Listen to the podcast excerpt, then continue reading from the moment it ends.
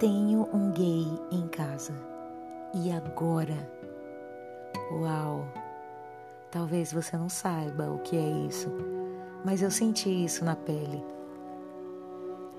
Quando estava me preparando para ir à igreja, como todos os domingos, ministrar louvor, fazendo parte da equipe pastoral, tendo discípulos, caminhando de acordo com a palavra no Evangelho. De certa forma, entendia que a minha família estaria imune às mazelas dessa vida. Porém, um belo dia, fui chamada pelo pastor da igreja e eis que ele diz: Preciso que vocês venham até a igreja. Eu estava me preparando para a ministração que conduziria logo mais à noite. Logo imaginei: Uau, qual família que está precisando da gente hoje? Ou quem será que está precisando da nossa ajuda? E mesmo assim, me encaminhei para a igreja juntamente com o pai da minha filha. E nessa ocasião ela morava fora. Quando chegamos no escritório do pastor, havia uma tela de computador com a imagem da nossa filha, porque ela entraria por videoconferência porque tinha algo a compartilhar conosco. E aí, de imediato, meu pastor, um tanto quanto sem graça, ele disse: Calma, ela não está grávida. e eu falei: Olha, eu já estou feliz em vê-la. Mas ali ela pôde abrir o seu coração e compartilhar conosco que ela entendia que em sua sexualidade ela tinha apreço e desejos por alguém do mesmo sexo que, que o dela. E foi um momento de, de extrema confusão mental e, como mãe, aquele pensamento: onde foi que eu errei? ou onde eu estava que eu não vi os indícios. Ela não dava sinais. Eu nunca vi essa menina com um jeito machão. Mas não tem nada disso. E talvez a maior das, das lutas foi o que as pessoas vão falar, vão pensar, ou aquilo que ela iria enfrentar foi a, a parte mais, mais complicada. E ali começamos a enfrentar uma, uma batalha familiar. E foi trazê-la para casa porque emocionalmente ela estava necessitada como acadêmica, ela estava super bem, mas como pessoa, ela não estava. Foi o momento de ela vir para casa, mas naquele momento eu não vim para casa. Eu me refugiei nos meus afazeres e eu não vivi aquele processo e foi um processo de abalo emocional.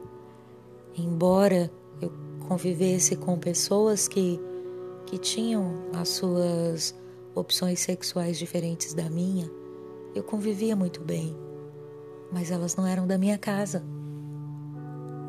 Mas aí, quando aconteceu na minha casa, aí eu me senti extremamente abalada.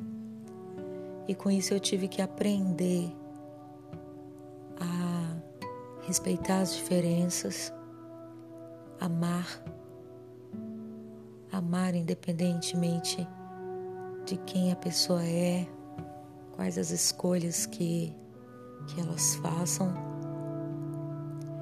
Eu tive que aprender a confiar nos planos, nas promessas de Deus, aprender a confiar no que a palavra diz que nós devemos ensinar a criança o caminho que deve andar mesmo que envelheça, né, ela não vai se esquecer.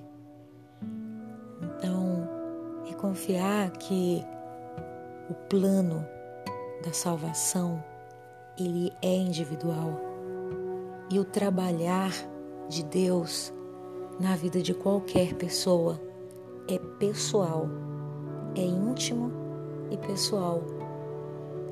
E eu não podia fazer com que se cumprissem todas as verdades da palavra na vida dela naquele momento.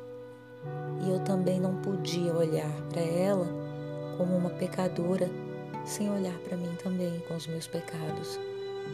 Ou talvez eu não poderia deixar de contemplar também outras pessoas que caminhavam ao nosso redor e saber que o pecado delas talvez estaria escondido, não estaria revelado, não estaria vestido, né, mas ocultado.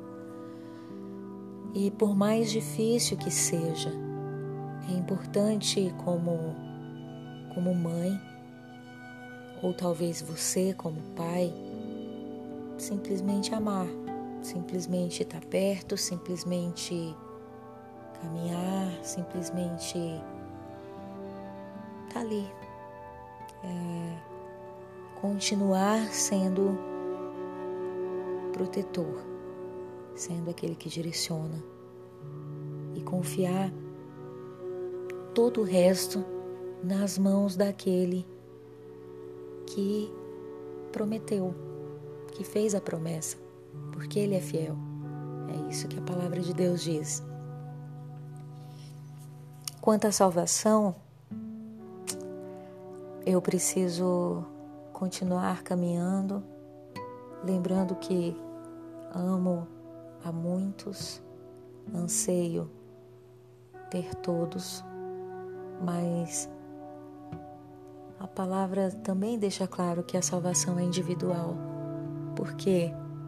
porque às vezes eu cuido da vida das outras pessoas e perco a minha própria vida. Há um alerta sobre isso. Eu não posso. Eu tenho que saber que que o anseio por pela espiritualidade, em conhecer mais de Deus, sempre estará no coração daqueles que nós tivemos oportunidade de, de lançar a boa semente. Porém, eu preciso compreender que individualmente nós viveremos experiências excelentes ou trágicas, tranquilas, porém perturbadoras, mas em todas as ocasiões, Deus ele sempre estará reinando. E Deus sempre estará no controle de todas as coisas. Então, o segredo é é amar. E quando eu comecei esse esse áudio, eu, eu já comecei, eu tenho um gay em casa e agora? Por que que eu coloquei eu tenho um gay em casa? Porque geralmente quando somos leigos, todas as pessoas que olhamos, nós pensamos aquela ali é gay, aquele ali é gay. E eles têm expressões para para todas as definições né, de gênero. Então, é o L, E outros que eu não que eu desconheço. Mas o importante é você saber que a nossa confiança ela tem que estar plenamente no Senhor e a gente tem que continuar caminhando.